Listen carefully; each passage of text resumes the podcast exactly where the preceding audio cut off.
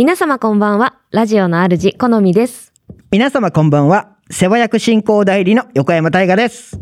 さあ、よろしくお願いします。よろしくお願いします。さあ、2回目でございます。はい。どうですか？少しはリラックスしてできそうですか？そうですね。少しはリラックスしていきたいと思ってます。僕はちょっと、ちょ、ほんのちょっとだけほぐれました。あ、本当ですか？ほんとビビたるもんですけど。はい。なんでもう今日は大丈夫です。はい。任せてくださいじゃあ、任せます。完全に任せてください。はい。はい。じゃあね、そんな中、えっ、と、11月のですね、番組のメニューをまたちょっと紹介していきたいなと思っております。はい。えー今回はですね、11月の22日、今回の放送ですね、ゲストで、えーリズトライアングルよりリリアンさんがいらっしゃいます。はい。で、こちら、リズトライアングルはですね、えー2017年に一度活動を休止して、2021年より活動を再開。リリアン個人では2022年1月より YouTube の個人チャンネルにてバーチャルライバー活動をスタートということでございます。でこのバーチャルライバーちょっと気になるところなのでい、や、気になりますね。今回ゲストで呼んだ時にいろいろと聞いていきたいなとはい。思っています。で、まあ、今回ですね、マニアさんのお話ラインナップ。はいこちらの方もですね、えーありまして、はい。えータイトルが、あんたそれ、まさかまだ見てへんの？うんうん。私、憤ってます。うん。ちょっとエッチなシーンのあの効果音。はい。こちらの3点になっております。はい。はい、ちょっと今関西弁ちょっと変な感じになりましたけど、そうですね。ちょっとぎこちなかった。そう、ぎこちない、まあ、東京の人なので、ちょっとそれは許してください。はい。どれか気になるタイトルはありますか？今回。そうですね。私、憤ってます。ほう。ちょっと気になりますね。まあ、何に生き残ってるかってことですよね。そうですね。あと、憤ってるってあんまり使わなくないです、普段。確かに。なんで、なんだろう、怒ってるとか、はいとはちょっと違うんだろうな、憤ってる、なんだろうって、ちょっと気になります。まあ、そのね、結果がどうなるのか、はい。10分コーナーで、はい。まあ、謎が解かれるとは思うんですけども。はい。まあ、今回はですね、その、気になってるって言われた方は、あの、時間が伸びるわけではないので、多分聞いてる方は多分安心して聞いてると思うんですけど、10分でいいんだと。はい。10分で大丈夫で。そうですす。あの、一番ですね、この、今月一番で聞かれた方だけ、そうですね。お時間がちょっ2分と2分になっちゃう。伸びるということになってますいいんだか悪いんだか、みたいな。皆さん安心して、あの、今今回のラジオは聞いていただければなと思っております。ははいい。でですね、あの、まあ、そんなこんなでですね、もう呼び入れちゃいましょうか。そうですね。はい。じゃあ、呼んでいきますね。はいえー今夜も、好みさんにぜひ聞いてもらいたいと言ってる奴らが集まっておりまして、はい。まずは、劇作家、演出家の中野ソテッツさんです。中野ソテツです。よろしくお願いします。よろしくお願いします。お願いします。じゃあ、続いて、えー声優の古賀春菜さんです。小賀春菜です。よろしくお願いします。お願いしますよろくお願いします。そして、おもちゃ YouTuber の新田良二さんです。はい、新田です。よろしくお願いしよまろしくお願いします。今回も引き続きこのメンバーでお送りしたいと思うんですけども、はいどうですか皆様2回目ということで。す。いや、楽しみです。ねはい。あの、い楽しみな感じはちょっとしドキッとした感じはありましたけど。や僕としてはやっぱこ、横山さんの緊張が伝わってきてんなって気あ、がして本当です。か僕2回目今全然リラックスしてますよ。お、であればね、きっと楽しいラジオになるんだと思います。リラックスしてますよ、すごい。声が上ずってる。大丈ら夫。うん。大丈夫です。今回はでも中野さんもね、はい。ま、マイクに近づいて。マイクから遠いんですけど、完全にあの、傍観者になってましたけど、すいません。参加してっていけるんですね。参加します。よかったです。はい。もうちょっと今、不安な目が。全然会話がポン続かないポンと。出てきちゃったんですけど。で、今回もちょっと、愛の手でいろいろ参加していただいたりして、はい。よろしくお願いします。よろしくお願いします。す。で、古賀さんもね、引き続き。はい。私は今日も聞いてるだけなんで、そうですね。前回、楽しみたいと思いますあのたくさんおしゃべりしたので。喋ったんで、ね、今回は。楽しみます。ここはね、もう僕と小川さん喋ったから気楽よ。賑やかしに徹すればいいってイェイイいうね。ェイって言っとけばいいから。そうそうそねう。そこっすね。いやいや、でも僕たちも結構ね、早めに、あの、切り上げておけっていうことなんで。なんですね。はいなんかわかんないです。今、ちょっと、お達しがも来たんですね。あ来た字をそのまま、あの、声に出して読み上げてしまったので。今 ちょっとカンペがね、あそうですねったかなみたいな。あの、目で入った情報をそのまま読んじゃった。あ悪い癖、悪い癖が出ちゃったんでなんか速報みたいですね。いやそうですねニュース速報みたいな。はいあの、そうつい癖でそのまま読み上げてしまったので、まあ、はいはい。何かとは分かんないですけれども、うん。まあちょっともうちょっとだけ会話を広げてね、ペッと切り上げていいということなので、OK です。まあそんな感じですかね。はい。はい今日は頑張りましょう。今回もはい。新しい新番組ということでね、探り探りちょっとやっていきたいと思っておりますので、皆様も一緒に、あの、ついてきて番組作っていただければと思いますので、よろしくお願いいたしますお。願いします。じゃあ、それでは、このみさん、タイトルコールの方、お願いします。はい。ウィンディーズマニア、シャバダバ。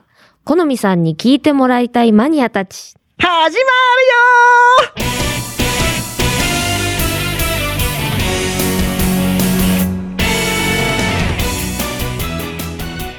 この番組は制作ニューエイジシネマ協力大ゼロ学賞でお届けいたします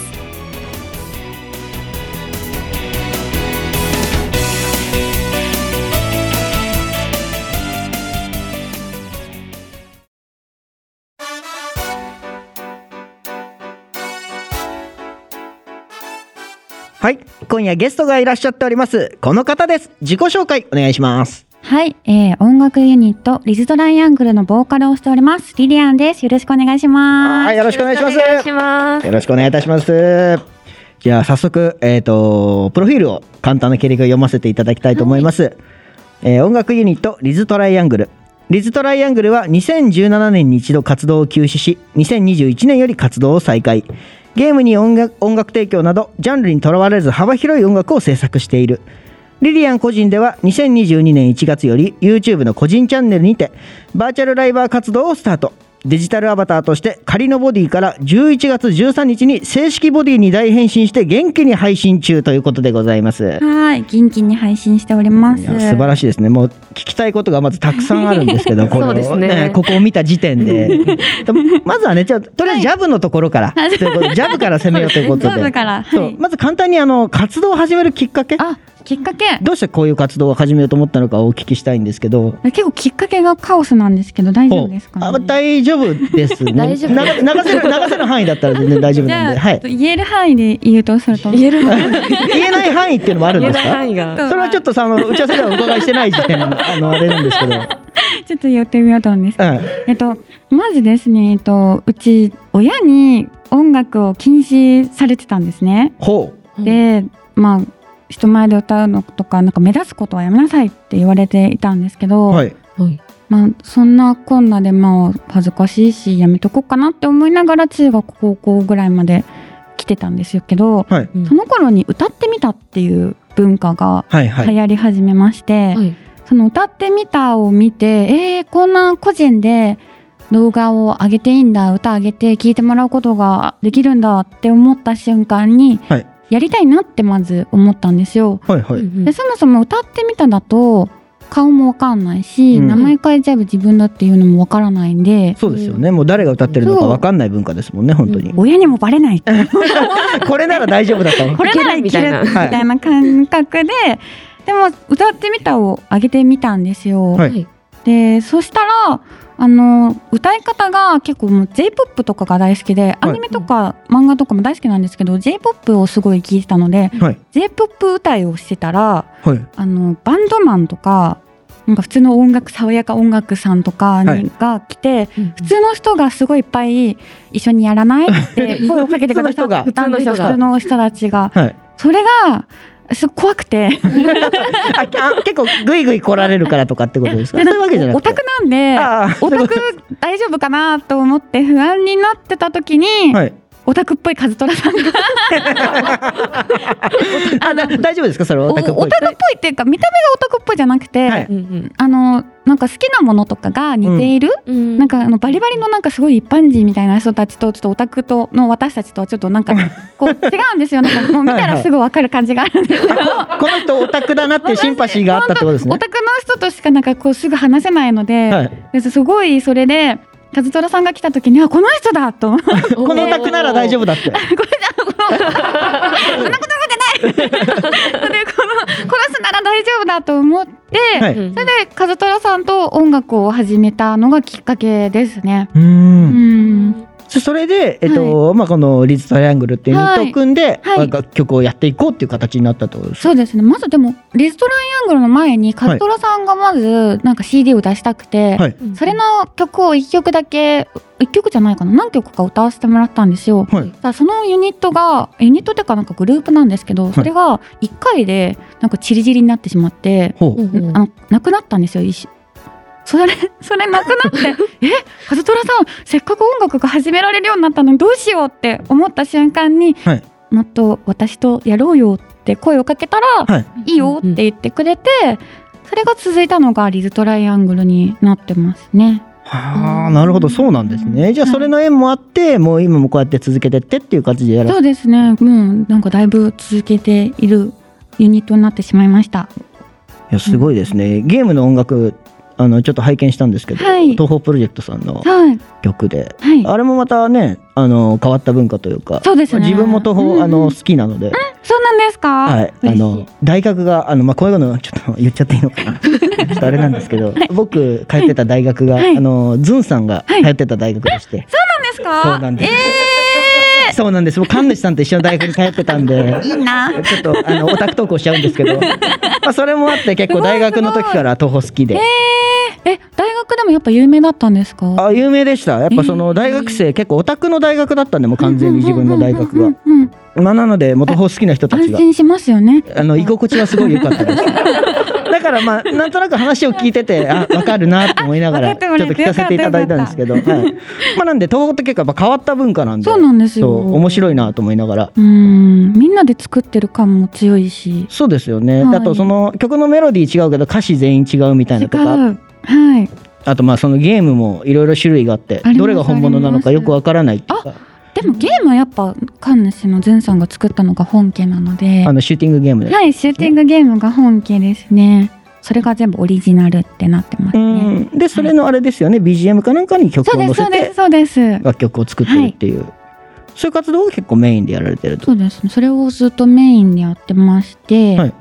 それのおかげで YouTube 動画上げて、はいうちのチャンネルじゃないんですけど、はい。1000万再生とか、誰とかもしてるので、本当東宝ってパワーが、すごいですよ。はい、あります。なるほど、うん。でそんなことをしつつ、うん。ね、気になる文言がもう一つねありましたよね。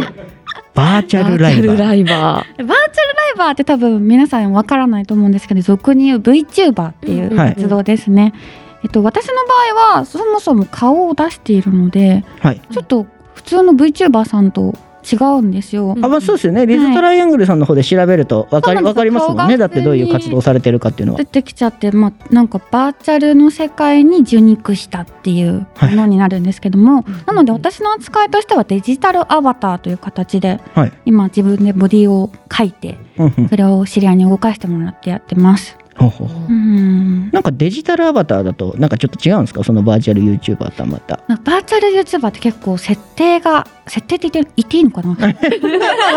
まあまあ大丈夫でしょう。あのあの魔王だったりとか、はいはいはいはい。ー。あとなんかあの他にあのヴァンパイアだったりとか、はい。結構、あのなんていうんだか二次元的な、うん。うんあの背景を持っている方々が多いんですけど、うん。私の場合はもうアバターっていうのでやってます。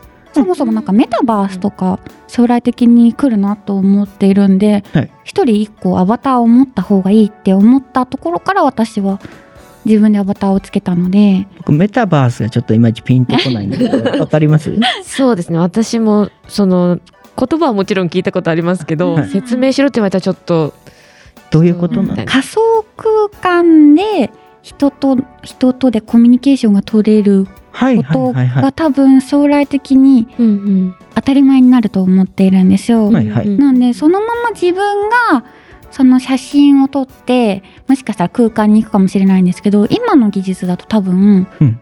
多分自分のあの分身をはい。新たに何かあの提供された素材で作って、はい。みんなでこれが自分だって表現をすると思うんですけど、はいその手前で自分がそもそもデジタルの状態になったら何かっていうのを表現したのが多分 VTuber ってそういうものだなって私今の私の解釈だとそうなんですよね。はいはいはいはいうんなのでよみんなも自分でアバター作ったらいいよっていう感覚でデジタルアバターって私は呼んでます今。なるほどなるほどうんでそれでやっているってことなんですねそうなんです。はい。えでこれが もう今このラジオが22日はい。放送ですけど、はい。正式のボディになると？そうなんですよ。13日に今まで仮のなんかゆるキャラみたいなのでやってたんですけど、可愛らしかったですね。可愛 い。ちょっとなんかゆるキャラなんですけど、それから普通のあの二次元の美少女って言われるようなボディに進化して、はい。13日に正式デビューという形になります。なるほど。もうじゃあこれ聞いてる方には正式ボディのはい、方でお披もう見露目しててるってもらことですねってると思うんで、ちょっと反応が楽しみだなと思ってます。僕らもねちょっと当日また見たいなと思いますね。はい。なるほど。じゃあこの音楽をメインでやって、はい。まあこのバーチャルもやられてあと楽曲の絵も描いてるっていう話を。そうなんですよ。あのリズトライアングルのチャンネルの MV とかはの映像のはい。絵と映像も自分でつけたりもしてますえね、ー、すごい。何でもやってますね。パソコンでできることは大体自分でできるって思って。いやすごいですね。すごい。マルチなプログラムだけやってないですけど。まあいずれは？やりたいですね。プログラムゲームも作るってことですよね。ゲームも作りたいって思ってますね。いよいよクリエイターで何を されるのかが。マルチクリエイター。いや本当にマルチクリエイターですよね。楽しいことは大体やろうって思って。まあでもこの時代何でもできる人強いですよねやっぱり、はい。うん。絶対楽しいと思って自分でできるってうん。やろうと思ってます。素晴らしい。じゃあそんなねあの、はい。このゲストのあのリズ・トライアングルさんの楽曲をはい。これから聴いていただきたいなと思うんですけども、はい。曲紹介の方リリアンさんお願いします。はい。それではお聴きください。リズトライアングルで灰色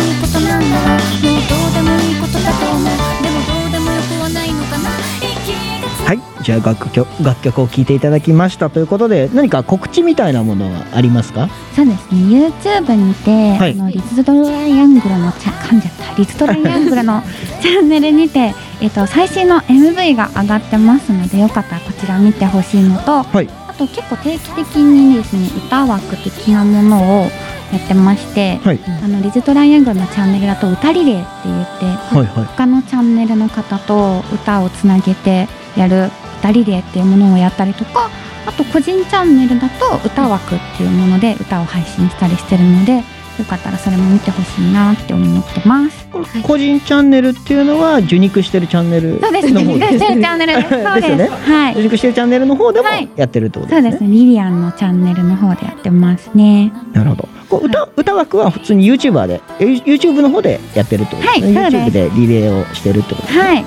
そうなんです。じゃあ本当にもう YouTube をチェックしてくれとそうですね。YouTube をチェック。あ、あとでも Twitter がはい意外と一番最新の情報が載ったりしてるので、はい Twitter も見てもらえると嬉しいなって思ってます。なるほど Twitter の方を見ると YouTube の更新以外のその何か別の方でも何かやってるっていうのがイベント出てますとか、はいはい何々が出ますとか、グッズ出ますとかも言ってますので、よかったらこっちも見てほしいなと思ってます。なるほど。じゃあ最新の情報を追いたければもう Twitter を必ずフォローして、はい。あの培るようにしとけばいいってことですね。お願いします。はい、個人の方でもそうってことですね。そうですね。リリアンさんのチャンあのツイッターの方も。個人の、私の個人のツイッターが一番なんか情報がちゃんと来てて、はい。はいリズトライアングルの公式もあるんですけど、はい。私の公式絶対にそれをリリツイートしたりするので。あ、じゃあもう、公式をリツイートするなら私をリツイートしろって、あの、フォローしろって感じ です。か。そこの一番安全かもしれません。なるほど。はいじゃあ、あの、終わったら僕もねリリアンさんのツイートフォローさせていただいて、はい、あ情報、やったシールさせていフォロワーただきたいゲットした。このラジオでたくさんゲットできると思いますよ。ありがとうございます。じゃあ、ツイッターの方見てって、はいって感じですね。はい。了解です。あとは、じゃあまあそうですね、何かうん。熱いメッセージとかあります？熱いメッセージ。なんか熱いメッセージがある、ないみたいな話を。そうです。ね一ふんわりと個あるんですよね。なんか私がさっきお話しした感じではい。歌ってみたを見て勝手に動画を上げて、はいこううんこのように活動ができてるっていうのもあってはいなんかもし歌を歌ってみたいとかはい。何かをしてみたいっていう思った人たちはなんかこういうふうに気軽になきっかけで、うん。こう活動ができている私を見本として。私を見本。今すごいドヤ顔が こっちの方にちょっと見えました？見ちゃいました。そうですかね。なんか私みたいにはい。あのもしなんか配信してみたりとかあのまあツイッターに上げるもいいし、うん。うん YouTube に上げるもいいしとにかく行動してはい。あの仲間を作るっていうのがすごい大事だと思ってるので、うんよかったら他の皆さん夢を持ってる人たちはなんか配信していってほしいなって私は思ってます。経験者の言葉ですからね。そうですね。重みが違いますうん。ねしかも今あれですよね。配信できる媒体もものすごく増えてるじゃないですか、そのですもんね始めたそう歌ってみたとかがあった時ってやっぱりニコニコ動画か YouTube ぐらいしかなかったですけど。今はもう本当にピンからキリまでいろいろとあるというか。そう聞いたことないものがいっぱいあうんるんで、うんうん増えてますからね。確かに一歩勇気を踏み出すのは大事ですようね。ん。なんか新しいその始まったばっかりのサービスで、はい。一番最初の頂点を取るとかも結構大事だったりするのでう、んうんうんチャレンジってすごい大事だと思ってます。あ耳が痛いですね。本当ですねはい、ちょっと自分たちも頑張らないといけないチャレンジしてくださいはいチャレンジしますまずアバターをねあイラスト描くところからちょっと始めてみようかなと思って。私たちもデジタルアバターを いやそうですね。ゲットし絶て対必要。メタバースに備えて。そうですね、はい備えましょう、ありがとうございますうんなんかそれのその踏み出すためのコツみたいなのとかってあります？なんかその勇気を出すとか以外にも。えコツですか？もうなんか何も考えずとにかく進めみたいな感じがありますね。がむしゃらにやるのがいいと。とにかくなんか踏み出さないと始まらないんで、どうしようやろうかなやめようかなっていう考えてる時間がもったいないと思っちゃうので、とにかく一歩進めじゃあもうとりあえずなもう計画なしでもいいから。もう一歩進んでとにかく楽しいところを見つけてほしいですね。あそれ大事ですね楽しいところを見つけるっていうのは。今も私も YouTube も別にあのずっと続けようって思ってやってたわけでもないのに楽しいでずっと、楽しいから明日もやろう楽しいから明日もやろうみたいな な感じで毎日配信したりとかもしてるので、はい。とにかく楽しく一歩を踏み出してくださいって思ってます。なるほど。楽しみながら新しい一歩に踏み出すということで、はい。あのリリアンさんから夏格言をいただいたということで、ははい。い じゃあねこの本日のゲストリズトライアングルより、えっとリリアンさんでした。もう本日は本当にありがとうございました、ありがとうございました。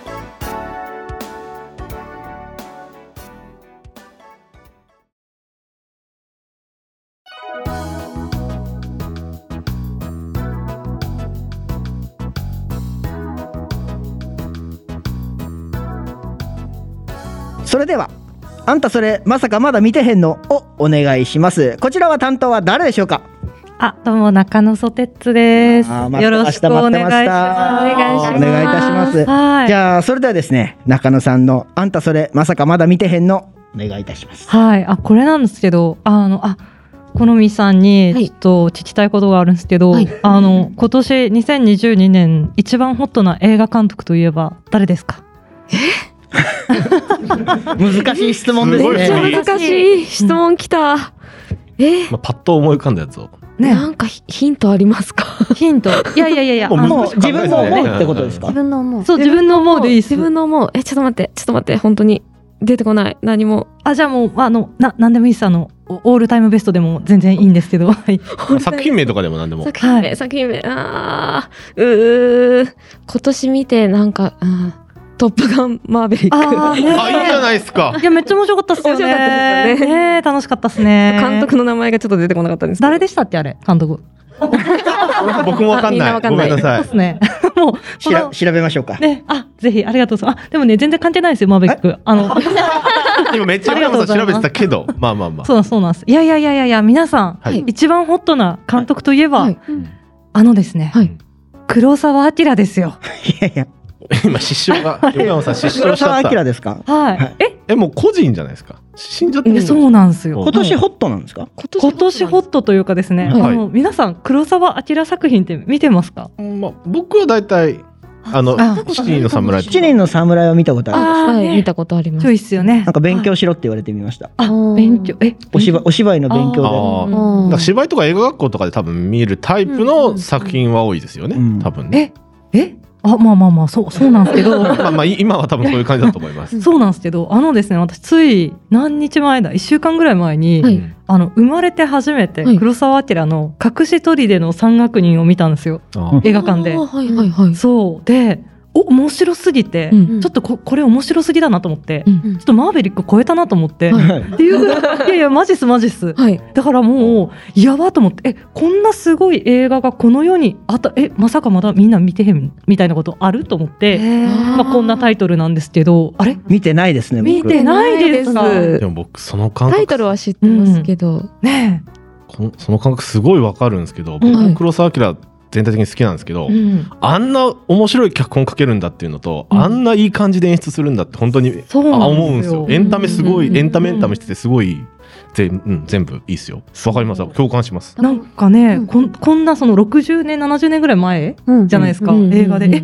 やばと思ってなんかすごい押したいじゃないですか。でも調べても全員死んでんで。すよね出てる誰も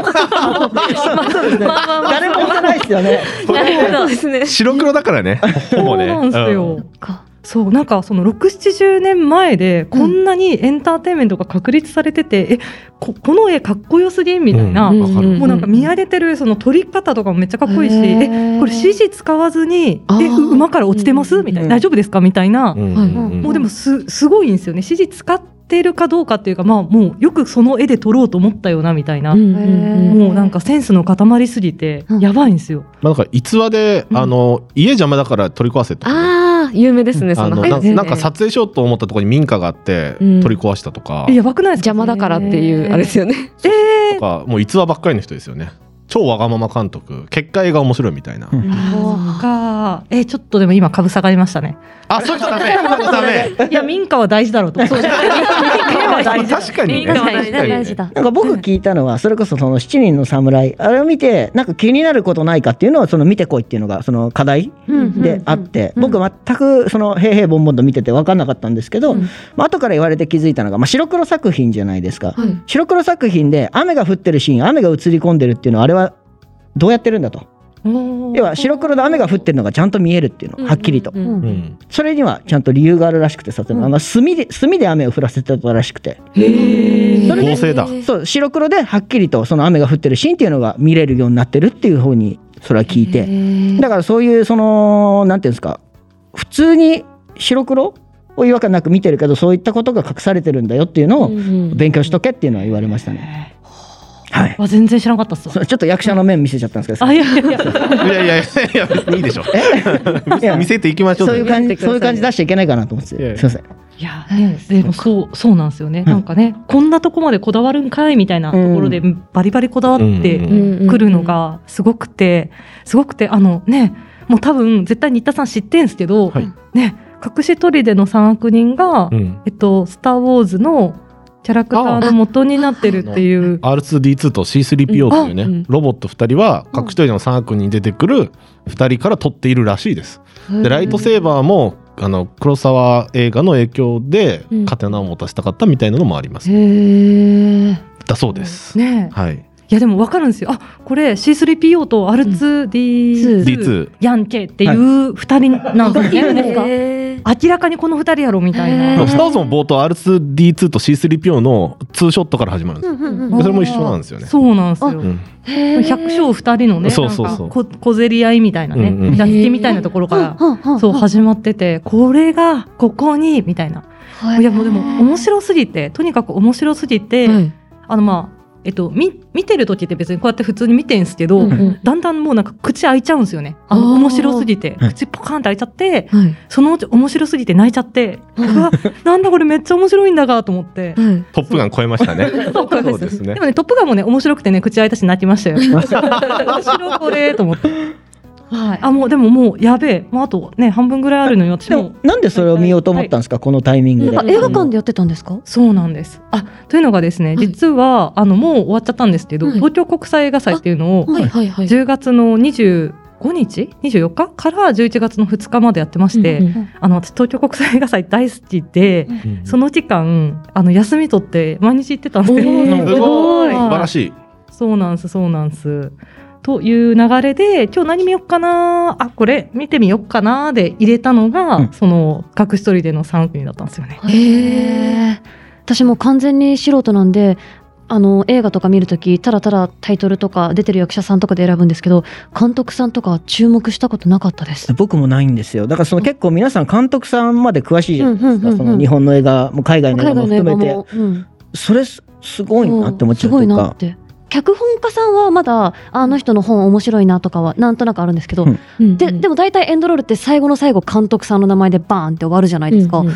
この人は一体何をしてる人なんだろうって本当にごめんなさいね、うん。あのって思います。うんねえ、本当っすよね。まあでも、今日の面接と僕と中野さんだけちょっと頭おかしいぐらいがああなるほど。ぼ僕今年もう109本見てるんで。おだから僕たちだけ異常っていう見方もありますけどね。そうなんすかね。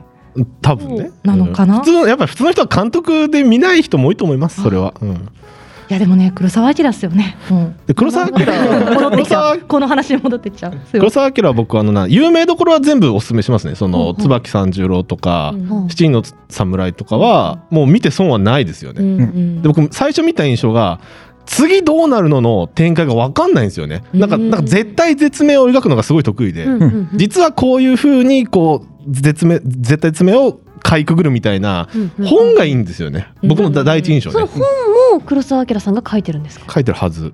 多分、ちょっうん。とすいません。あ。の 全然詳しくでもそれをあの監督としていろいろ演出つけたりとかでき完成させるのが結局黒澤明さんってことですよね？面白く見させる人ってことそうですね。そうですね。であの血しぶきを日本で一番最初にやったのはうん。黒沢監督なんですよね、うん椿三十郎で最後すごい2人の剣士が戦う時にドバーって血出るんですけど、うん。その表現って今今あなんだろう。昔日本でなくて、そう。でそれをやったのが黒沢さんとかやっぱすすごすごい人なのよね。っていうのはありますよね。まあ機会あればねレンタルしてください。もう配信は U- UNEXT とかがあるのかな？あなるほど、うん。なるほど見てほしいですね。好みさんとか見たことないんですか？えっ、と、七人の侍は見ました。うん。でもそれ以外はあんまり隠し砦の三悪人もタイトルは知ってるけどうんうんうん。見てはいないですね。うん。でも今のでめちゃめちゃ見たくなりました。トップガンマーベリック超えるって言われてますからね。そうですね。こ超えたって言ってるぐらいですから。1を超えてきますね。まあ名作はねね。超えちゃうんで面白いですよね。ごめんなさい今かぶって言っちゃった。全部僕の声が消しちゃった。ごめん。もう一回もう一あので回すね、うん。大丈夫です大丈夫です。あのね。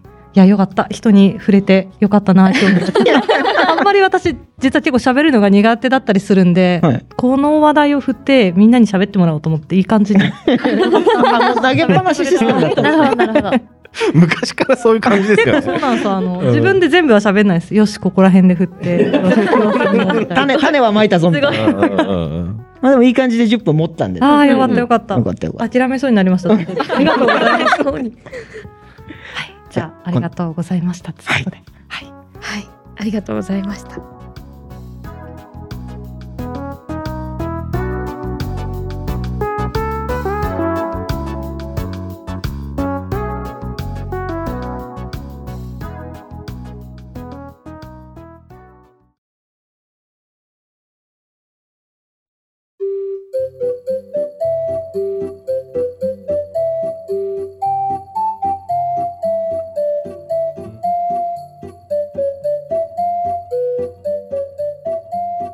お次はちょっとエッチなシーンのあの効果音をお願いいたします。こちらは担当は誰でしょうか？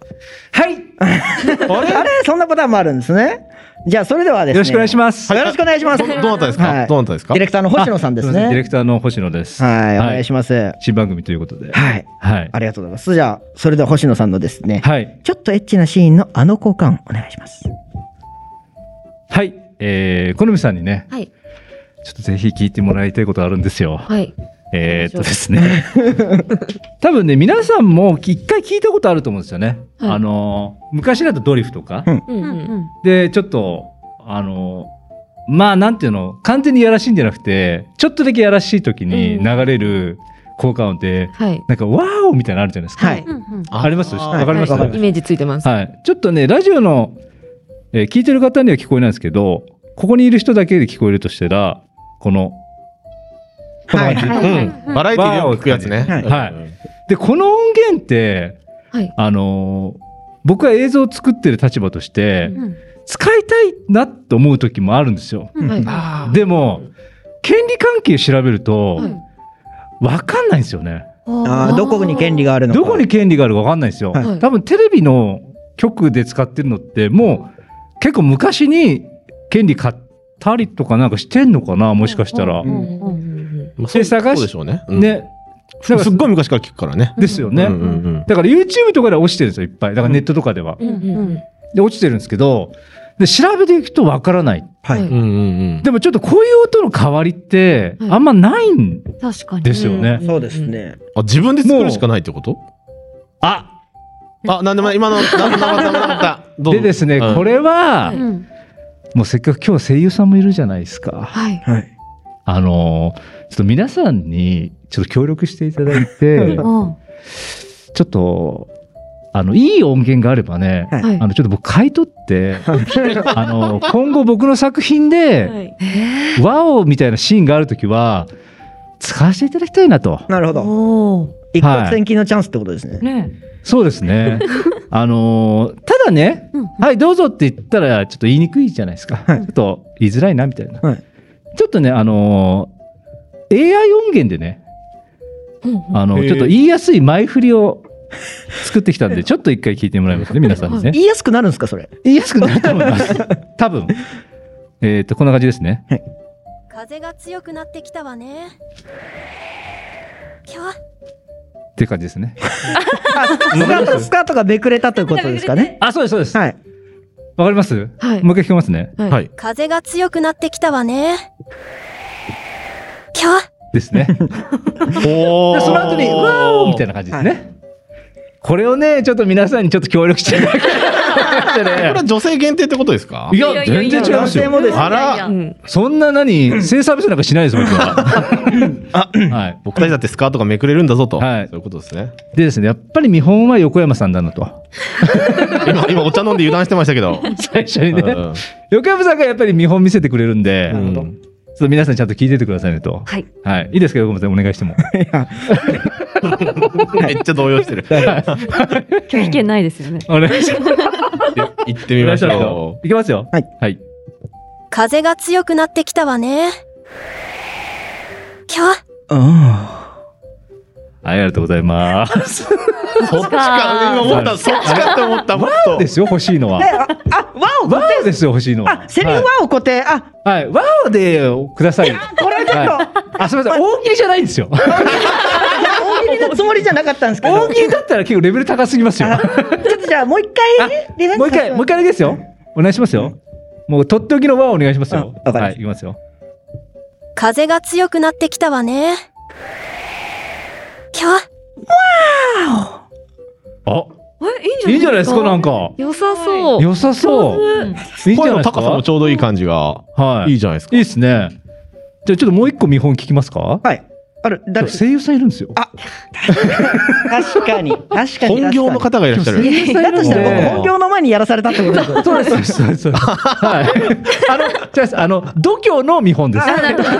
かませ犬みたいな。今回今回はちょっとスキルの見本聞かせるんで、はい。お、わお。ぜひね、いいですか、小川さん。したことないからな、やってみます。はい。いきますよ。風が強くなってきたわねキャかわいい。ああ、吐息混じり？いいですねいいですね。ね。めっちゃ可愛かった。うんめちゃくちゃいいですね。めちゃくちゃいいです。ちょっとエチケに言ってますけど。あ、全然いいです、全然いいです。はいエチケの。方面で。はい。あの、声だけなんでね。あ、確かに。はい。いいと思います。えー みんな目が合うのを避けている。おじゃあちょっとですね、どうしようかな。じゃあ、じゃあ、新田君から、そうですね。あの同じ感じこなしときますか？こなしときますかね？はい。ね行きましょうかねはい、行きますよ、新田君。風が強くなってきたわね。きゃわーはい、ありがとうございます。ちょっと、ありだと思いましたなんか普通にうまかったっすね。ただ、もう少し裏声をね、演技指導が厳しい。使ってほしかったかな。何も素人なもんで。はい。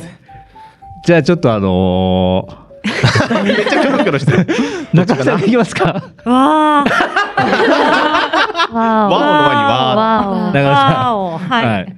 いいです頑か。張ります。え、わーお。もう自分の自分の話を、話し終わったからリラックスしてるかと思いますけど、ダメですよ。いきますよ。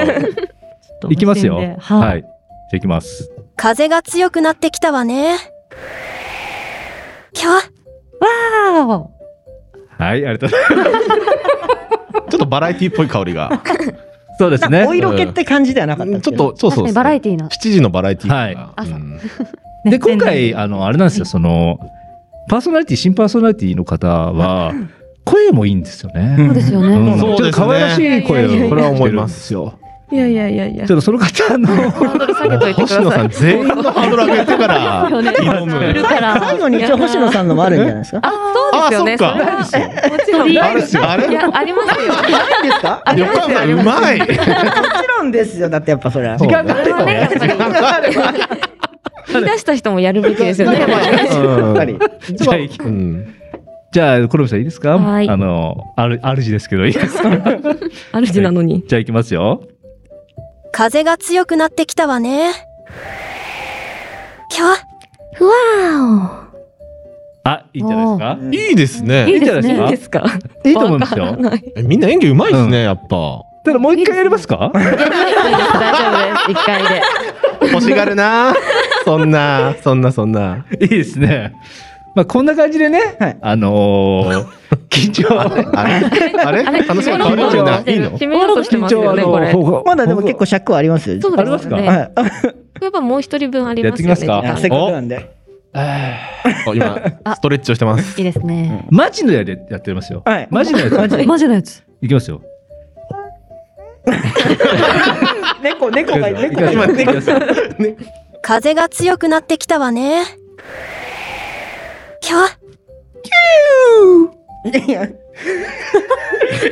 ワオって言ったじゃないですかいやー、ちょっと、今のはどうですか？って言おうとしたんです？よ。言おうとしたけど、今なんか、よよ、くいたのよ。四足歩行の動物が通った感じが、うん、しますけどね。あいるなまだあ、練習中ももう一回いくつもうやらない。もうやらない。ああ。でこの中のどれかが採用されそうですね。るかもしれないどうしようかな。どっかで発表とかあるんですか？いや、えー、今言います。あもう今、うん えー、お、考えてる。が、うん、該当者なしで。やり損かーい。全員傷を負って終わりですからそうですね。まあでもこういう音源ってやっぱり探していったら全然なくて、うんまあ欲しい音源って結構いっぱいあるんですよ。はいうんなのでね、あのー今後ももしかしたら急遽開催される可番能性が組を使って。ちょっと。ああのこのワオかあのユーウィンかどっちにしようかなと思います。ユーウィン楽しそうですね。ユーウィンも面白いですよね。うんユーウィン選手権もやりたいなと思うんですけど、あのスト2とかなるじゃないですか。うんユーウィン。はいはいはいあれもね欲しいんですよ。あー。ユーウィンって。あ。れも使えないもんなんですか？普通に。あれもねだからゲームの音なんで。その会社が持ってるってことですよね。やっぱり会社のワオはあれフリー音源でいっぱい使ってるじゃないですかいろんなとこが、ああいうのが欲しいんですよね。はい。えー、やばい中野さんのこと言えない。時間が余った。まあでも第2回、第3回とね、行くかもしれないですね。このはい。音取り大会。うんうんまあ急に来るかもしれないから心しておけってことですよね。そうですね。だあー。から自分の言い終わったからってあの油断するなよ。油断していた。ら はい。まさかのディレクターもやるって、いや。いいですね。そう。えやってないよ。じゃああれはね猫かなんかが通っただけってことです猫かな？やってないよ。かたくなに。はい、うん。編集権は僕にあります。強い。やってないことになりますね。はい。だ。ありがとうございました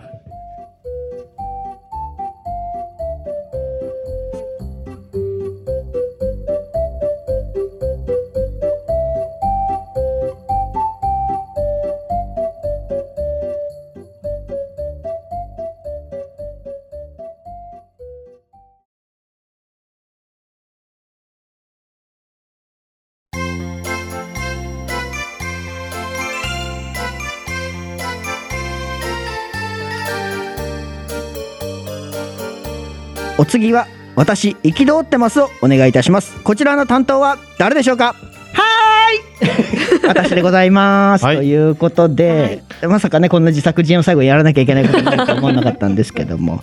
まあそれではですね私横山大河がですね私憤ってますということを、はい。こちらの方を喋っていきたいと思います。お願いいたします、っていう自作自演でしょ。うん。っていう振りですね。振りね。はい、いうん。オッケーオッケー。やそう。好みさん私憤ってるんですよ。はい。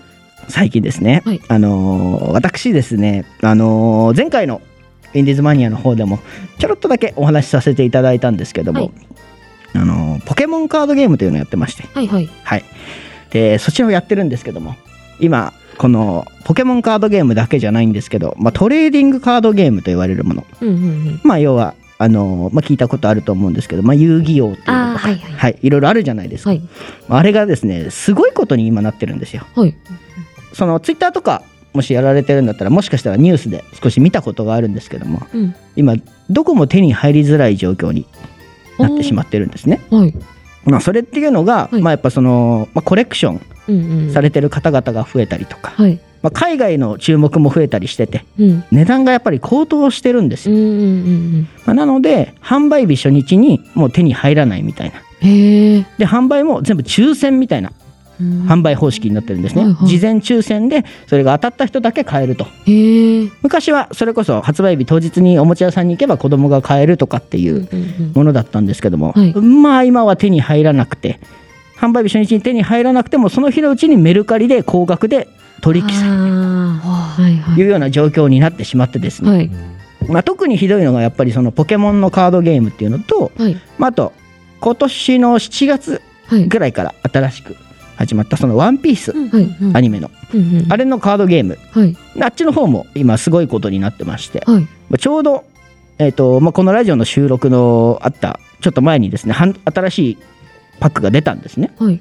まあ、それが結構ネットの方でもそのニュース抽選で先着で並んでるのに、うん。その人が並びすぎてて、うん。抽選になってそれで揉めてまた先着に戻してとか、はい。子供が買えなかったりとかそのコンビニ、うん。深夜0時で、はい。そのいろんな人たちが喧嘩してるみたいな。ええ。そう。誰がこれを買うんだとか。はいはい。これは俺が先に並んでたんだみたいなそのトラブルがやっぱ続出してって、はい。でしかもその箱が、あのーもうメルカリの方ではあのー1個大体5000円ぐらいするんです箱で買うと。うんうん例え何パばックか入ってってことですそうです。15とか10パックとかなのかな、うん入ってて5000円ぐらいするんですけど、はい。うんもうそれがもうプレネで、まあ、1万円ぐらい。いや普通に買うだけでも利益になっちゃうみたいな、まあ、お金の話ばっかしちゃうと、まあ、あれなんですけど、まあ、基本的にやっぱお金がメインになってて、まあ、なんでそんなに高いかっていうと、うん。まあ、そのカードの中で一番当たりにくいと言われてるカードが、もう1枚だけで買い取りの値段が、えっと、26万とかはい。しちゃうんですよ。中古車買えますねいや本当そういうレベルで、だからそれこそさっき言ったポケモンカードなんて、はいあのー自分が始めたのが去年の2月ぐらいなんですよ。はい。で去年の2月ぐらいで高いなと思ってたカードでも30万とかだったんですけど、うんまあ、そのカードが今300万 桁が、してる。桁が違う。そう。すごいな。感じになってて。もう本当ここ1年なんだったらここ23か月の間でその株価みたいな感じでものすごい上がっちゃってるんですよ。うん。でやっぱりそのそれを知ってあのなんていうんですか転売目的の方々がうん。購入したりとか、で子供が買えなくてでまあ需要に対して供給が追いついてないみたいな状況になってまして。でメルカリの方でもやっぱそういう餌食になってるとうん。いうか、っていう今状況が起こっておりまして。何かとトラブルの元になってて。今詐欺みたいのもあるんですよ。あメルカリで。あ。はい。例えば？例えば？その ちゃんとありますよ。ん。ちゃんとあります、シュリンクっていうものがあるんですね。ああいう商品に。あの要は未開封の透明なビニール袋。それこそはいはい漫画とか買う時にもついてるじゃないですか、まあ、あれをシュリンクって言うんですけど、はい。まあ、基本的にあれがしてあると開けてないものとしてやっぱみんな見るじゃないですか、なんで新品誰も手つけてないものだと思うんですけど、はい。そのシュリンクを自分たちでできるんですよあれ。あの機械があれば。はい。なんでうん一度開けてうん箱の中身を例えばポケモンカードの中身変えて別のカードゲームのものを全部入れてはい。閉じてえ。シュリンクをしてはい。メルカリに出品するんですよ。はい。でプレネ要は1箱5000円のものをうん。2万円とかで売ってお金儲けをする。はい。要は開けたら別のカードが入ってましたみたいな詐欺とか、まあ、あとその1箱に大体1枚あのすごいレアなカードっていうのが入ってるんですけど、それをあのサーチっていうかその探せるんですよ。そのカードの重さ。えー。1パックの重さを測るとある程度分かるようになってるみたいで。えーなるほど。そういう探し方があるんですね。はい。でそれを抜いてはいはいはい。それがない状態で出店する。あみたいな。うん。詐欺とかがめちゃくちゃ流行ってて今。あはい。だからメルカリなんかで買うともうほとんど手に入らないものとか、はい。まあ、あと今その変わった文化っていうのでオリパっていうのがなんすかそれ？聞いたことあります？なんですか？オリパ聞いたことないです。オリジナルパックって言って、はい。まあ、いろんなものの光ってるものとかもう詰め合わせみたいな要はフリーマーケットとかでよくやるようなうんうん。なんかくじ引きみたいなものがあるんですけど、まあそれのなんていうんですか当たり商品でこういうものありますよっていうふうに、はい。あの書くんですよ、うん。そのヤフーオークションとか、うん。メルカリで、でもそれが当たらないんですよ実は、うんうんうん。ちっちゃい字ではい。たまに入ってますよとか、うんそういう書き方をしてて、まあ、割と要はその大当たりの商品より安価な値段で買わせて要は当たらないものを送りつけてお金儲けをするみたいな詐欺があって。でもちゃんと文言の中には小さく書いてありますよっていうので要は返品受け付けませんとか。はいでまあなんて言うんでしょう。そのお店自体もそういうふうになんか当たりなしでそういうのをやったりしてるところもあったりするという噂もあったりなかったり。まあなんでそういうこともあってカードゲームが高騰して手に入らなかったりするし、まあ、そういう詐欺も多くて。うん。なんで純粋に楽しみたい人たちが今楽しめない状況うん。うんになってて、うん。まあそのものすごい気取ってるんですよ私、うん。うん。はい。っていうこと。まあでもそれはその転売とかに関してはやっぱねそのカードゲームだけじゃなくていろいろあるわけじゃないですか、うん。やっぱそのコロナが流行った時にそれこそマスクうんうん。トイレットペーパーうん。っていうのがかなり高値でやり取りされてたじゃないですかメルカリで、うんうんだからそこちょっとなんとかならないのかと。あメルカリでのそのなんていうんですか物の転売。ーはいはいはい。一時期なんかそのティッシュペーパーとか確か出しちゃいけないみたいなのありましたよね。マスクかな？マスクがなんか規制入りましたよね。出品禁止になりましたね。そうそうそうそう。それで儲けてる議員の方とかもいるって話だったり。うん。うん。そうそう。あの僕もめちゃくちゃオタクなんでめちゃくちゃ喋れるんですけどこのはい。こういう件に関して、まあ、はい一応とりあえず僕はフィギュア好きなんですけど、はいうん。フィギュアーツっていうバンダイが出してるめっちゃリアルなウルトラマンとかゴジラあるんですね、うんうん。で基本16時予約解禁ですって基本ネットで流るんですよ、うんうん。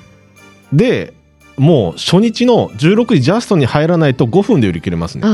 現状とかだ、はいはい。でなんかフィギュアに関しては中国系とかの転売屋グループがあって市場からね一回全部買うんだって。えー。はいはい。でメメルカリとかで売ってで売れなかったのはもう中古屋に売るみたいな流れができてるらしくて、うんうんうん。そうそう。闇が深い。みたいですよね。なんか転売とかじゃだけじゃなくて最近すごい思うのがそれこそコスプレとか、うんそのただ楽しんでた人に、うん。まあ、言い方悪いけど一般の人が知識がそんなにない一般の人が介入してきて、ちゃんとマナーを守らなくてコスプレの人がみんな批判されるとか、あのそれこそハロウィンのですよね、うん。そうですよね、そういうのもありますよね、うん。ゴミいっぱい捨てちゃうとか。いやそうハロウィンの渋谷ハロウィンのイベントがもともとあんなものじゃなかったじゃないですか渋谷ハロウィンって。でしかもねハロウィンってコスプレではではなないいからから。うんでも今なんかコスただコス好きなキャラクターのコスプレするためにみんなで渋谷に集まるとかっていうようなイベントに変わっちゃってる、うん。まあでもあれは結構海外の方々も来てるっていう話は聞きますけど、なんかそのカードゲームとかそのコスプレとかフィギュアとかもそうですけど、本当に好きじゃない人がちょっと介入してきて荒らしていくみたいなのが、うん。ちょっとオタクとしては許せないですよね。そうね。いやそうなんですよなんかガンなんこえーとコロナ禍がコロナ禍でガンプラがめっちゃレアになってた時に、うん。もう主婦が買ってたらしいですね、へ主婦がお小遣い稼ぎで貴重なガンプラを買って売りさばいてたらしいですね。主婦がだから仕事の一環として転売業をするっていうことが今すごい多くらしくてプレイステーションとかその任天堂スイッチもコロナ禍ものすごい高くなったうん、って。なりました。うんそうそう。あれもやっぱりその任天堂スイッチを主婦の方々がいっぱい買ってうん。その要は売りに出す。本当株と一緒ですよね。そうそうそうでもなんかそれをやってる人たちとしてはその基本的にやっぱ悪いっていう認識がないというかうんただその営業努力じゃないけどまあ努力してるんだよこっちはみたいな感覚なのでまあどうしてもあのー難しいというかうん。言ってもねあなんていうんですかあの水かけ論というか。ううん何言ってもちょっと通用しないのでうん。うんちょっとまあどうすることもできないんですよね。みたいなちょっと重いテーマなんですけど、はい。私はですねそれでその怒ってるっていうよりはもう本当に憤ってるっていうようなそのわ感覚？かりました。憤りっていう言葉を使そううわけがわかりまし た。怒単純に怒ってるわけじゃなくてもうちょっとどうにもならないこの感じというかまあ、これをちょっと好みさんに伝わったらいいかなと思ってめちゃめちゃ伝わりました本。当ですか？本当転売ヤーは滅びてほしいですね。そ本当それです転売ヤー滅ぶべしということでありがとうございました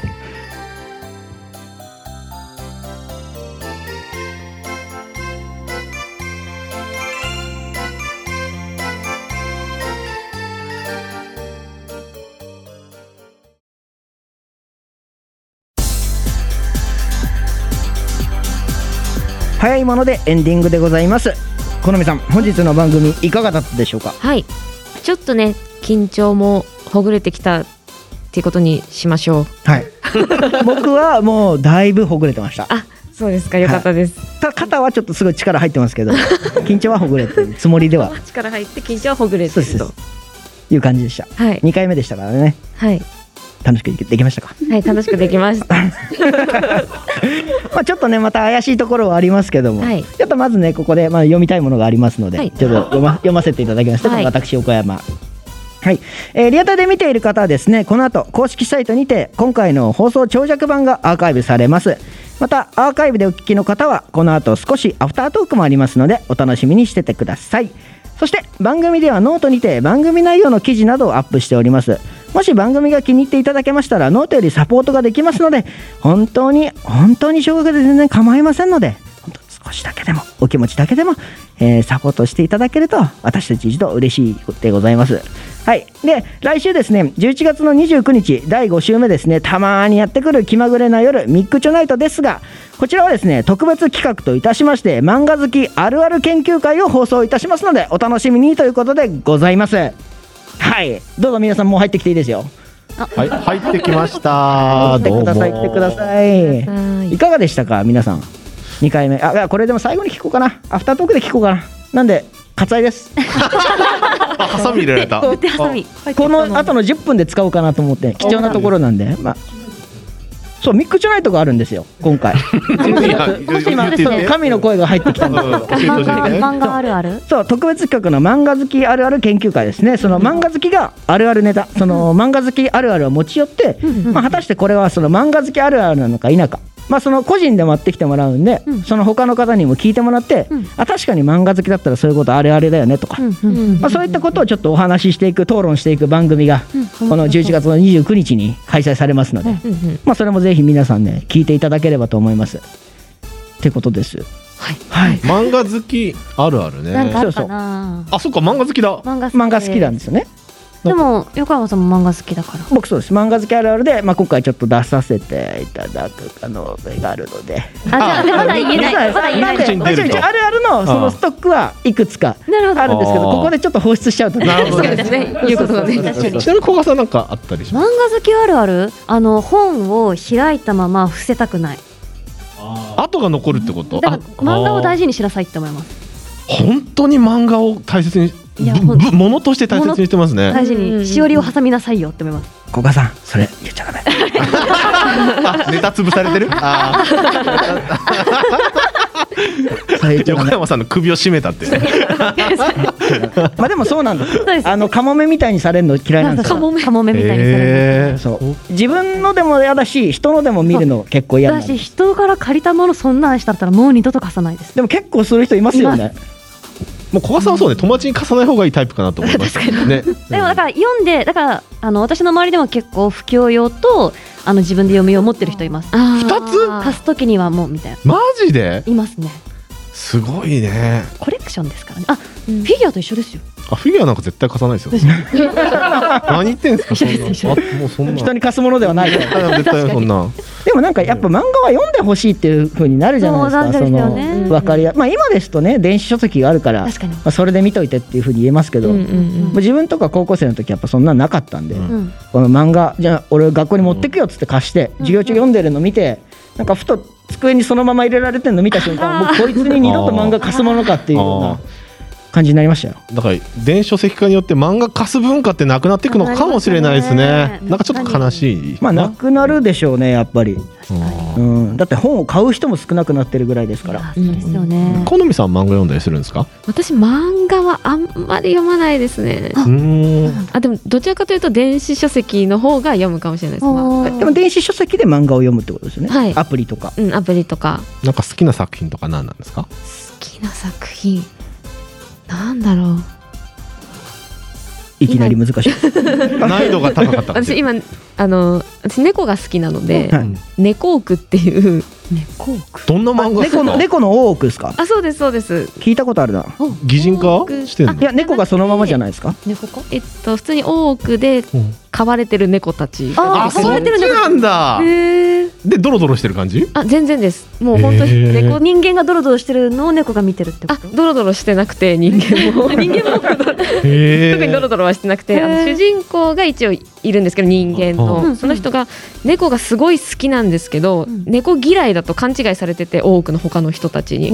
でなんかイメージを保ちつつ自分の、ちょっとなんかあの威厳がある感じの人なので、猫嫌いと思われてるのをそのままイメージを保ちつつ、うん。本当はもう可愛い可愛いってめでたくてしょうがないから影でこっそり。でちょっとあの猫好きっていうことを知ってひょんなことから知ってしまった理解者とかも出てきてみたいな。あ、面白い。ほのぼの系ですねで。すね、ほのぼのです。てっきりドロドロかと思っちゃいましたドロドロね。大奥って聞くとそういうイメージありまあ、す。そうですよね、うん多くのイメージがね。うん全然。え何で見れます？えっ、と。あれってどこで連載してるんだ？私それはでもあの紙のあ紙なんだ漫画で持ってるんですけど、うんうんうん探してみよう。猫奥ですね。猫奥です。かしこまりました。まあこんな感じでね、あのいい感じに盛り上がったと思うんで、あの出演者の皆様ありがとうございましたということで、まあ今回のラジオも終わらせていただきたいと思います。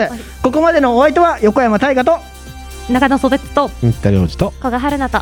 ラジオの主好みでした。よっこのみ様。皆様お疲れ様。そしておやすみなさい。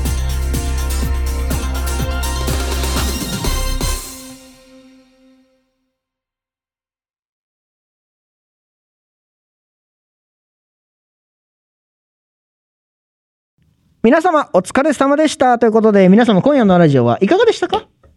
どうぞまあ中野さんから。あすいませんだだいぶ休んでごめんなさいだいぶ休んでましたけど。リラックスなんかいつもいつ振られるか分かってなくそうていやーね楽しかったですねはいいつでも構えといてくださいよ。大体9割休んでるんで。はい。まあ、というリラックスして、あの、参加できてね、楽しかったですね。もうね。はいうん。まあ映画の話ができたからね。うんあ、ね、それはすごいありますね。ちょっと、ちょっとお眠ですか？ちょっと。ちょっと若干お腹痛いんですよね。まあラーメンライスははい何かねもしかしたらち。ょっと重たかったみたいで、昼。今日それしか、ラーメンライスしか食べてないんで、多分、胃がびっくりしちゃって。うんはい、させん。いやいやいや大丈夫です。まあリラックスしてできたということで。はいどうでしたか新田さん？横山さん珍しくなんだろう。ほら、最初みんな推しばっかりだだったじゃない今日って黒沢が推しとか、はいはい横山さんだけちょっと憤ってるから、まあなんか、色が変わって面白かったなって気はしましあた。本当ですか？まあちょっとなんかその終始トーンが低い感じになっちゃったんですけど。なんか社会に切り込みましたね。まあそうですね。ちょっとまあ溜まってるものが出ちゃったというか、うん面白かったですね。闇の部分が出ちゃいましたね。うんうんうん。はい。ありだと思います。ありがとうございます。うんありがとうございます。どうでした？か、ここさん。いや、私は今回聞いてるだけだと思ったんですけど、はいまさかの選手権が始まるので。まあそうですね。喘ぎ声、喘ぎ声。喘ぎ声ちょっと、ちょっと、なんだっけ。ちょっとエッチなシーンの交換音。18金のラジオじゃないですよ。そんなことやってないです。はい、そうですはい、すいません。なんで、でも他のなんか選手権とかもあれば、皆さんの声とかも聞けるんで面白いなって思いました。緊張しますね、あれ。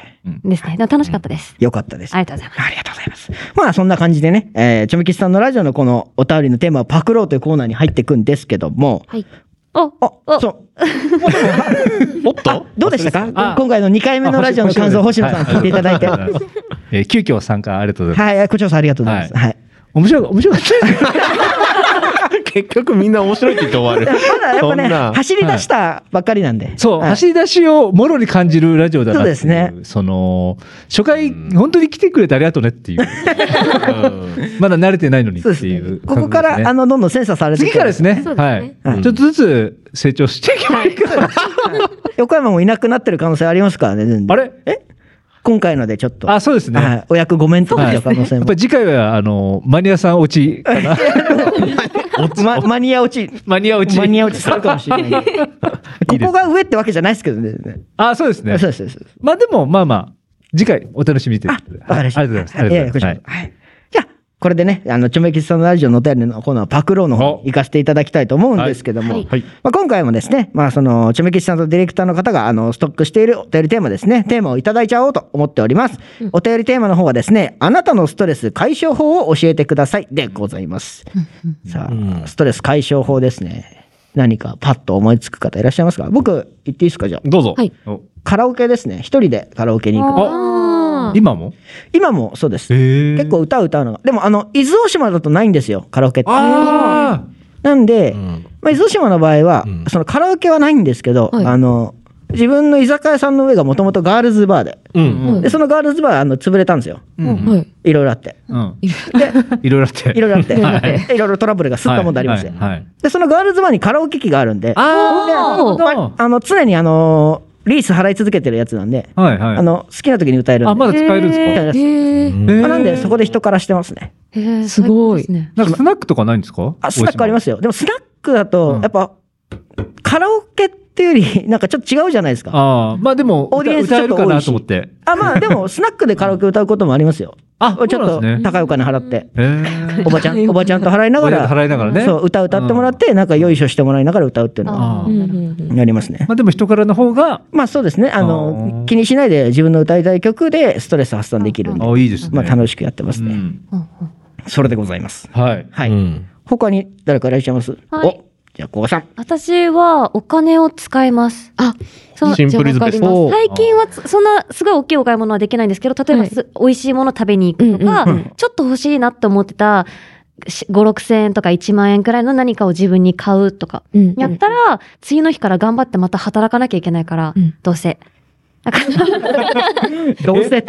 それは励ましと追い込みも両方追い込みも込みで、いっぱいやりたいことやって、よし、明日から頑張るかが私の割とストレス発散ですね。うん。最近買ってよかったものなんですか？最近買ってよかったもの、あ、自分で買ったんじゃないんですけど、自分で買ったものの話です。何でも何でも何でも何でも何でも何でも。あの、何でも。うちにこの間、誕生日プレゼントにアレクサをもらって、おおアレクサ電気つけてんのはアレクサ。ねそうです。ただ電気をつけるためには、電気をつけられる電気にする必要があるんですけど、うんうんうん。あとはその、テレビをつけられるテレビとか、エアコンつけられるエアコンにする必要があるんですけど、うんうんが今、うちのアレクサができることは、天気予報を教えてくれるとか、あ。音楽を流してくれるとか、はい。あんまりじゃ使えないですね。やめてください。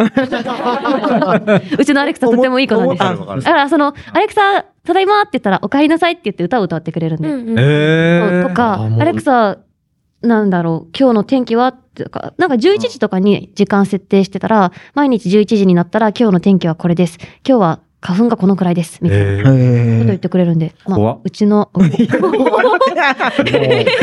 ほんもう勝手に、設定したのを忘れたら急に天気がでしょ。急に喋り出します。いやでも一人暮らしで帰ってきて「お帰り」って言って歌いって歌ってくれたらちょっと癒されますね。お休みって言ったら、うん。今日も一日お疲れ様でしたって言ってくれる。えー。ありがとうって思って。う。ん。泣いちゃう。わかる。最近のちょっと贅沢です。僕もシリとよく会話するけど、あ、僕もします。うん、天気、天気よく聞きますよね。き天気っていうか、普通に会話します。あ、本当？僕のことどう思ってるとか結構。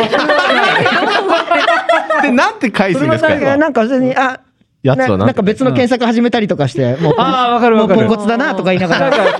言葉なのに、その言葉のワードで検索始まっちゃうだよね。その答えきれないやつはそれで返ってくることが多いんで、もうおちょおちょこちょいだなと思いながら。でも一番やりたいのはさ、はい。天気聞くじゃないですか。はい。で、今日は晴れですってあるじゃないですか。はい。なんかその、僕はありがとうって言いたいんですよ。はいそれに対して。わかります。うんそれで、うんうんだから今日は晴れですって言って、ありがとうシリって言うじゃない？はいその返事が欲しい。あー欲しいんですよ。それにわかります。わかる？私もどうしてもシリに毎回聞くと、アレクサもそうなんですけど、うんありがとうって言いたいじゃないですか。そう言いたいのもう一回シリを呼び出して、ありがとうって言ったら、うんなんか、なんか、そうでもないそうそうそう答えが返ってきたり検索とか始め一るんで。個、なんかキャッチボールもう一個やりたいよね。よねありがとうって言ってわ、かります。あの、どういたしましてとかさ、はいなんかそれで、いい気分になりたいよね。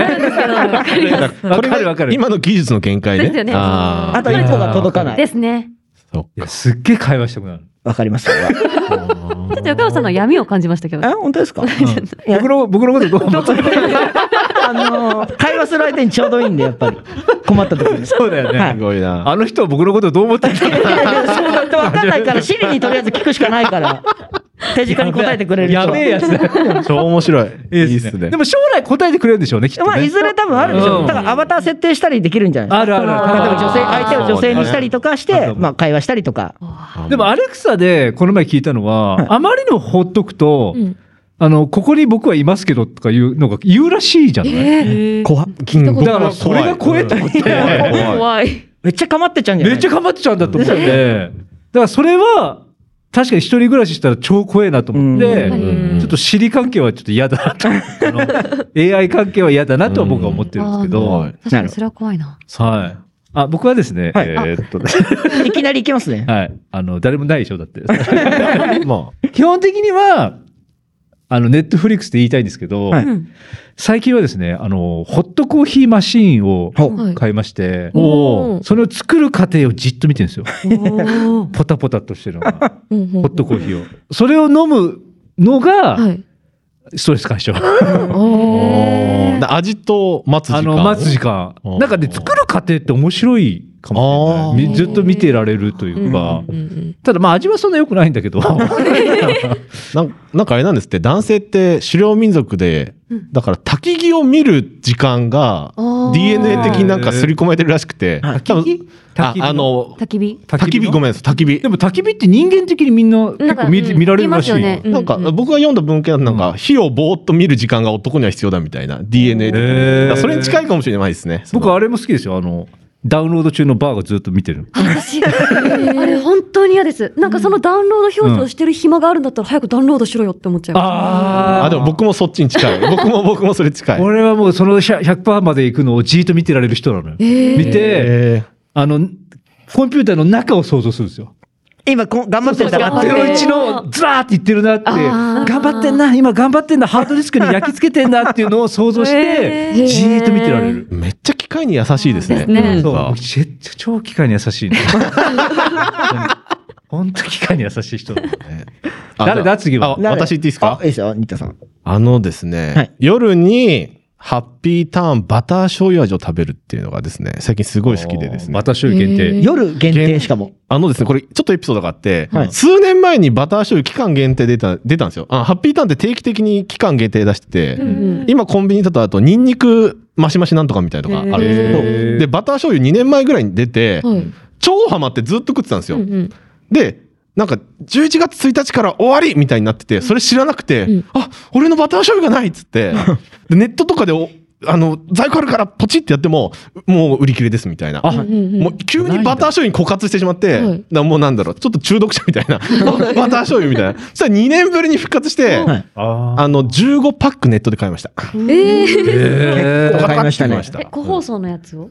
えーっと、いや、えーっと、い1パックに多分20個ぐらい入ってるパックを15個。15個？多分それ足りないですね。もう多分。足りない月1それで15足りないぐらいもう中毒者でですね、完全に。そうです。で、これ、あれよストレス解消法？いやいや、毎日ストレスがある人になってるけど。でそれを夜食べるのうんがストレス解消っていうあ、こそうやってとにしといて。ためないってことね。溜まって、まってる時にそれをやるってことですね。溜まってるあのストック時してる。にやってるってことじゃないの？だからもうバター醤油をととにかく食べれる今が幸せっていうことよ。平平たく言えば、平たく言えば。今ストレスないよっていうことです。そうそうそうそう、そういうことそういうこどういうことと。ハッピーハッピー。そうハッピーターンでハハッピッピーターンだから。そうそうそう。はいはいということです。はい。はいじゃあ、お次はどちら行きますか？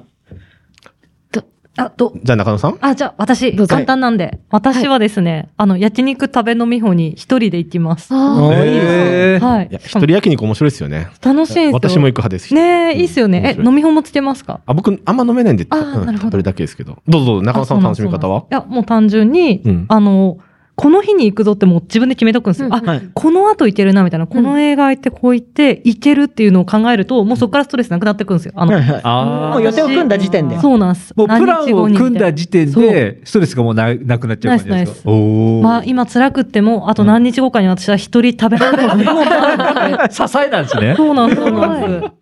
っていう、はい。あ、でもまあ、こんだけなんですけどね。はい。私も一人焼肉とか行きます。ああ、楽しいっすよね。自分のペースで焼けるのいいいっすよね共通してだってのんべいじゃん。あ、そうなんだ。あ、そっか、小さん飲んで。私、しかも焼肉屋さんで7年間働いてて、え、めっちゃ羨ましい。自分の焼肉屋さんに食べに行きます。わあしたらドリンクとか結構サービスしてくれるんで、ずっと飲みながらおーと。7年って結構長いっすね。東京に来てからずっとそこの焼肉屋さんにお世話になってて、へなんかもうほぼ社員みたいな感じでへお世話になってますね。なんで焼肉のことで何かあったら聞いてください。え、裏楽しい裏の人？ええっと、表の人です。ああ、そうなんだ。裏も入ったりします。キッチンもやったことある？はい。ええ、す基本ごいな。表ですけど、焼肉屋さんだって匂いつつくついちゃうって言うじゃないですか、キッチンでつ。きますけど、うんでもお客さんも匂いついてるよなって思いながら。うんうんまあでも 一日いる人とすれ違う人は違うと思うけど。なんかつって言われますよね。だから、うんそうですね。でも、多分家の、家は焼肉の匂いしあなあ、なるほどい。。大丈夫。あ、じゃあ焼肉屋はもう全然楽しかった感じなんですか？楽しいです。あー今日もこの後焼いい肉屋行ってきます。あ、そう。働きにですか？働きにです。働きに。働くんかい働きに。好きだね。お酒、お酒もストレス私は解消法一個です。ね。楽しいっすよね。私も実は昨日行ってたんですよ。焼肉屋に一人で。一人。あストレス溜まってたわけだ。あーじゃあ今溜まってないですね、じゃあ。食べ放題ではない。食べほ、昨日は食べほじゃないですよ。ちょっと時間あるから、ちょっと行ってもいいんじゃないかと思ああ。すごい。うんもうふらりとね。いいですよね。いいですね。なるほど。中野さんは、うん。もう結構何年来の付き合いだけど、はい本当にね、なんかね、打ち合わせ最中の時うにん、焼肉の日だと、もう、うウキウキモードで、わかるですね、見てて打。ち合わせとかしてんのに、うんうん今日はね、焼肉なんですよね、っていうのを、打ち合わせの時から始めて、あ、じゃあ、中野さん、あ、行ってらっしゃい、っていうのが、結構何回かありましたよね、そういうのね。なんかあったって言って思ったんですけど、うん一個思い出したのが、確かあの、昔、なんかね、結構長丁場の撮影かなんかの時に、はいはいはいはい私この後焼肉あるんだそうそうそうって言ってたみたいなことがあった。焼肉スケジュールはね、一番大事にしてるから。守んなきゃ。最優先なんですね。守んなきゃいけないね。最優先なんですよ。いや、面白いわ。うんで、で、あとは？あ？とは？満を持して？満を持してお願いします。いつも鳥だな。なん解消かみんなま強すぎたず、ね、ちょっとうんまずストレスをためないようにしてますね。あまずですけど。お前らとは違うぞと。いや。格が違ういや、わがまま。かっこよすぎるだろ、それ。やかっこよくはないです。かっこいいでしょ、一番。ストレス私食べないんですってことでしょ？いやでも、だから本当にストレス解消って言われると、そんなに思いつかなくて、はいまずストレスいつも溜まってるかっていう時に、そんなに溜まってないかな。ストレスでも、溜めそうな瞬間っていうのがあるかもしれないじゃないですか。それは、もう完全に避ける、避けるようにしちゃうんですか？もうこれはやめとこうみたいになっちゃうんですか？あ、そういう時もないんだ。これやってるとスケストレスになっちゃうなっていうのもないですか？いや、まあ仕事とかはストレス。あれ？あれ？でも溜め込まないんだ。溜め込まないストレスだなって思っても終わったらスそンと。の、あ、スッとなくなっちゃうんですか？仕事終わったら。そうですね。あのー営業時間外は一切仕事しない。あです考えない。考えないしないし考えないし。考えないですあ、なんかこういう考え方え、じゃあ仕事中こうパッて溜まった時なんかちょっと、これ抜抜かなきゃまずいなみたいな時もないんですか？うーん。今でも私リモートワークをずっとしているんで、うんうんはいそうすると、うんなんか発散しやすいというか、はいはい。まあねストレスまあなことがあっても自分の家だし、うそうだね。ん。だしうん好きなもの食べれるし、確かにね。猫いるし、うんいいなな感じで割と、みんないいな。猫猫いいなって言ったそれでなんかもちょっと一番恵まれてるじゃないですか。もまあ、ちょっとストレスた、ストレス溜まったっていうか、ちょっと調子悪いなみたいな時は、でも、あの、私もうん。散、散財っていうか、お金をが一番、何でもいいですか？使うのは。うーんと、服とか、コスメとか、うんうんと、楽あと楽しむために、そうですね。何でもいい。あと、ちょっといいお肉買うとか、うん。それこそ焼肉行くとか、あと、アフタヌーンティー行くとか、です。出た、アフタちょっヌーンティー。とあれですうねん。主だけちょっと、そうですね。やっぱりちょっと優雅ですね価格が違いましたね。違う。下々のものとは違うんだやっぱりちょっと追いつけないですね。改めて。片や焼肉食べ放題で、片やアフタヌーンティーですよね。この品の差がね、ありますよね。うんやっぱりすげえな、やっぱ。いや、すごい。俺なんで、なんだろう。俺なんなんでコーヒーマシンって言ったんだろう。いや、コーヒーマシンもだいぶいいじゃないのコーヒーマシンも素敵ですよね。あ、本当あ、よかった。よかった。なんかすげえフォローされて。ありがとうございます。ありがとうございます。じゃあ、こんな感じですかね。はい。皆さんのストレス解消法教えていただいてありがとうございました。ということで、えー本日もありがとうございました。